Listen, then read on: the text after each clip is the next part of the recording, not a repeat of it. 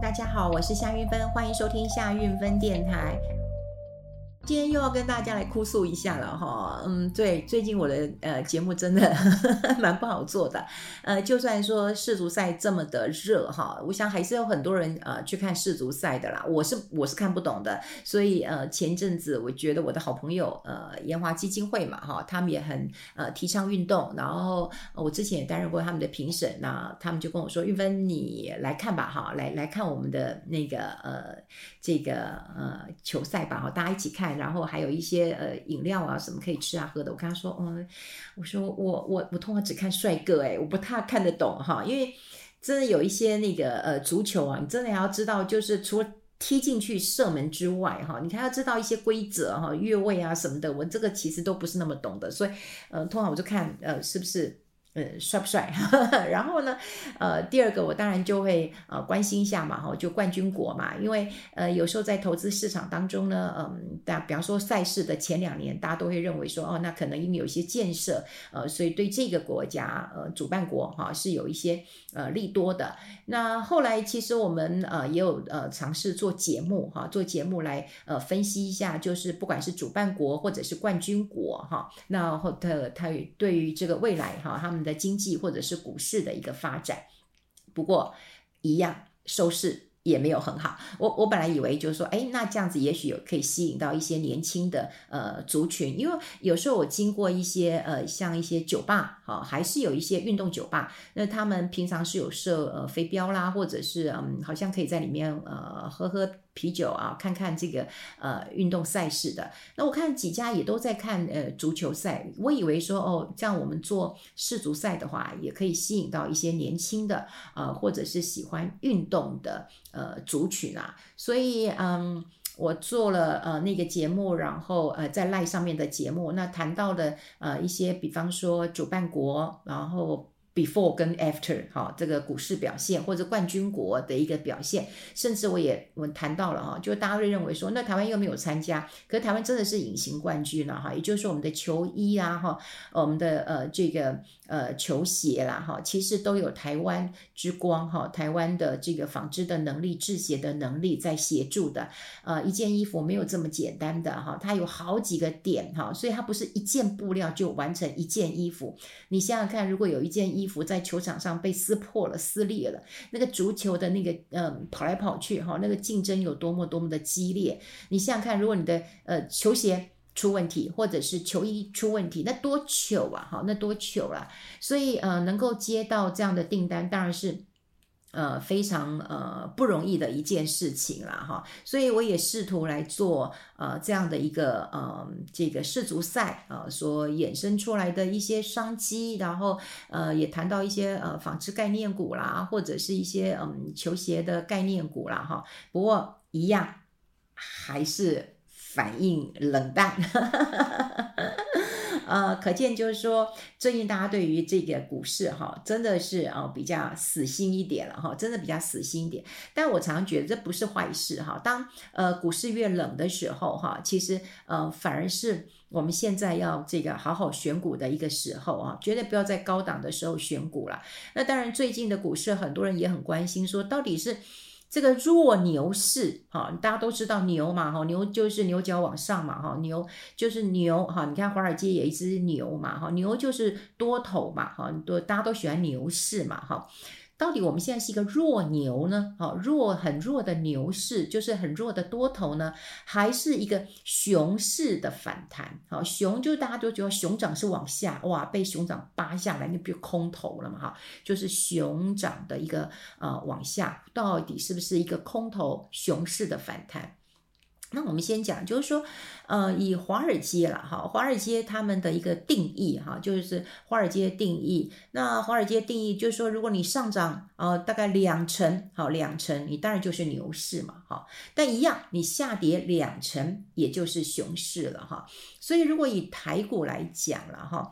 就是我们嗯，从十月二十五号那个最低点一二六二九涨到两成，就一五一五四啊，一五一五四，就大概涨两成。那当然就算哦，那已经算牛市了嘛，哈，算多头了。可是偏偏呢，我们那个高点其实哈，十二月一号就是一五一五二。那我刚刚讲的是一五一五四哦，就硬是差了两点。那你说差了两点，到底算不算？牛呢？好，因为两成嘛，两成百分之二十嘛，那你问题是你就少一点点嘛。好，那算不算呢？好，这当然见仁呃见智了哈。所以如果说它算的话，那它也是一个很弱的牛。要不然的话呢，其实我们刚刚讲，它虽然从这个一万八。呃，跌下来当然也算是熊市了，所以我比较倾向后者的判读，也就是说，呃，是一种熊市的反弹。那毕竟，当然熊市还没有到顶嘛，哦，还没有到顶。那还没有到顶的话，那我们就可以持续的。再来留意一下，好，留意一下，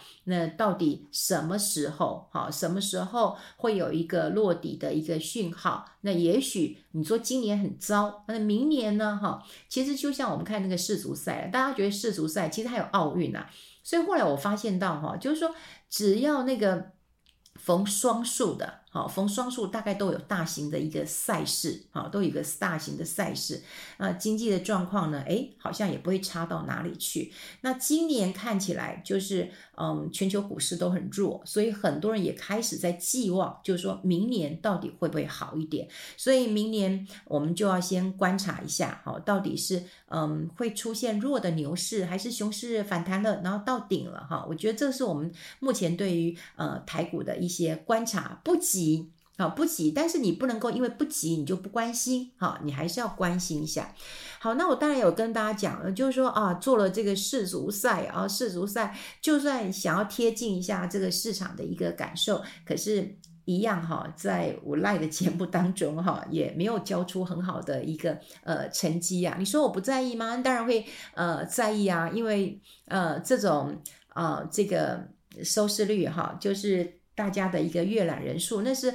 很容易呃出现的哈，就是你多少人看过哈，就几万人次看过，那当然就很清楚。以前我记得在股市很好的时候，呃。一当天，因为它累积还是会增加嘛，当天大概有七万八万，甚至有时候一天就十万了哈。不过现在大概就只有一半哈，你就可以感受到说啊，我即即使挖空心思，嗯，想一些题目哈，就大家还是很淡。但是大家很淡这件事情，我觉得对于真正想要投资的人来讲，我觉得也许呃也是一个好事哈，也许是一个好事。但对我做节目来讲的话，哇，这个坎倒是蛮难过的。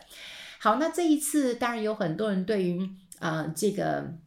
呃，世足赛的很多的呃国家哦，就开始有重新的认识，像克罗埃西亚，哇，怎么会这么厉害？这么小的一个国家，好、就发现到说，哎，他们真的是，嗯，这个运动哦，真的是这个长才很多啊，不他们的世足赛很厉害啊，这个足球很会踢呀，哈，网球很会打，有很多的名将哈，所以这大家也对呃克罗埃西亚这个呃刮目相看。那有很多人呃今年会觉得说，哇，好可惜哦，这个呃巴西、葡萄牙。然后都已经淘汰了，那呃德国也淘汰了啊，就把注意力就转向法国了哈。像我有很多的朋友说说，嗯，他们还是很希望法国赢的。好，那除了这个赢之外，我觉得今年让大家更关注的是卡达，好卡达，因为大家这一次哦，这个世界杯真的很很很多那种很爆冷门的一个呃比赛啦哈。那可是我觉得最好奇最好奇的哈，真的好真的就是。卡达，这也让我重新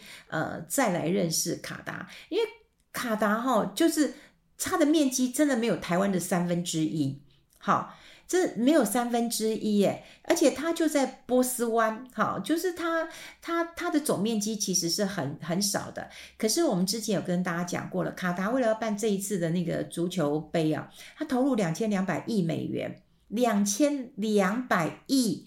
的美元，而这真是一个很难，好，这个很难估算的一个数字啊，就怎么这么高，好，这么高？那它也是之前这个俄罗斯啊主办国的一个好几倍啊，那他为什么这么有钱？好，这么有钱呐，哈，然后他办了这个赛事之后啊。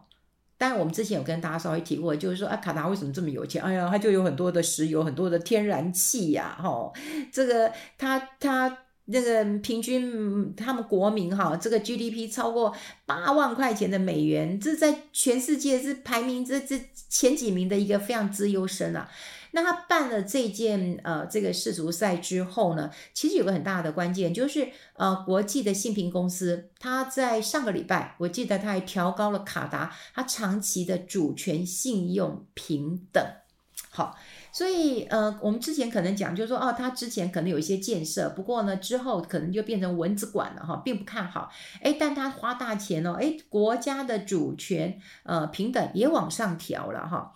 那其实我们刚刚讲过了，卡达它最重要、最重要的的收入是什么？哇，真的是老天爷赏饭吃啊！这个就是它有石油跟天然气啊，石油跟天然气。然后呢，这这几乎。几乎你不管是政府的收入了哈，这其实就是全部都是来自于石油跟天然气嘛哈。那它是在二零一零年底的时候取得二零二二年世界杯的一个呃主办权了哈。那我们刚刚讲过了，根据过去的经验就发现到说，哎，你要办这样的一个活动啊，你要大兴土木啊，你要建很多的那个场馆啊，然后你还有道路啊，你还有交通这些基础的一个。呃，建设嘛，哈，那你要哎，有那么多国家的人要来看，那你不就是展示国力最好的一个呃时间嘛？那你所以活动之前一定会大兴土木，好，那这个经济当然就是很热的。可是呢，活动之后，哇，啊，你这些建设怎么办？好，接着怎么办？就变蚊子馆啦，好，就就就就就停滞了嘛，好，所以这也就是为什么说，嗯，这个很多主办国，那么在举办完赛事之后。好，就激情过后了啊，就没有太大的一个呃表现了。可是你知道吗？哈，就是我们看到世界银行哦，他在呃发现卡达他在拿到世界杯主权赛哈，这个这个经济哦，就当然就他在拿到的时候啊，其实表现并没有很好。好，那在比赛前几年，他的平均成长都是负的啊，都是负的。然后呢，我们看到哦，就是。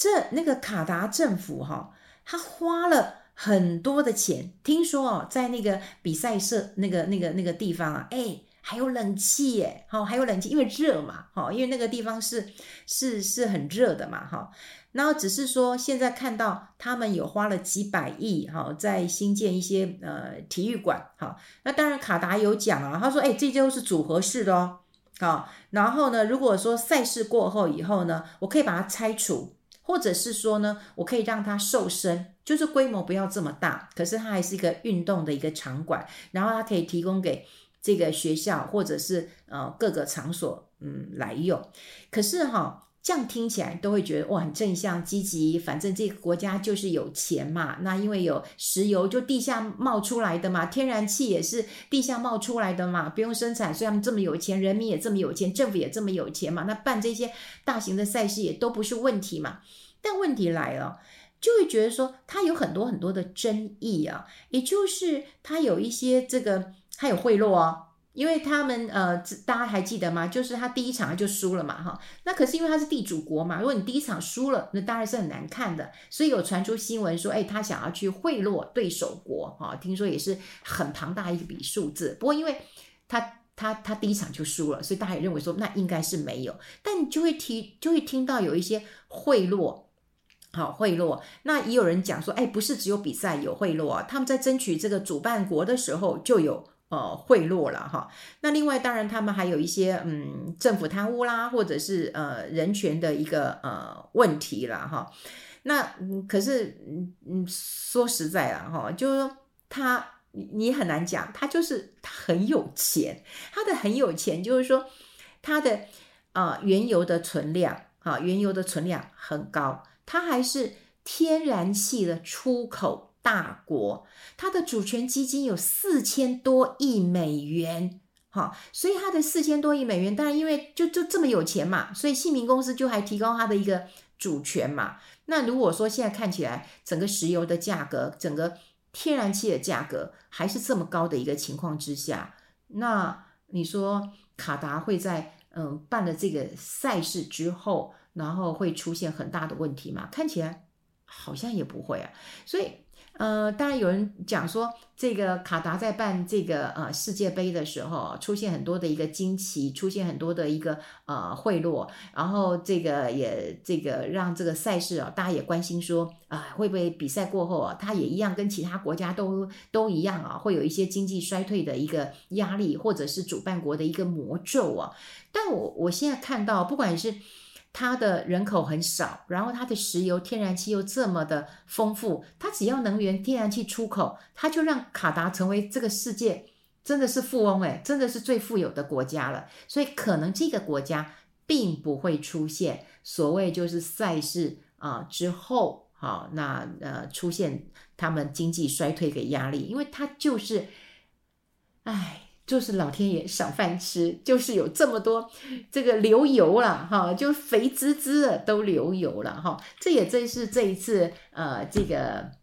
世足赛当中，我觉得很大的一个惊奇，不但是有爆冷门哈的一个国家，那么这个可能会成为啊新的冠军。那另外卡达。这个国家也真的是写下了很大的一个惊奇了。好，跟大家也分享这边，让大家有一点点世足赛的一个参与感了。我们跟大家分享这边，下次再见，拜拜。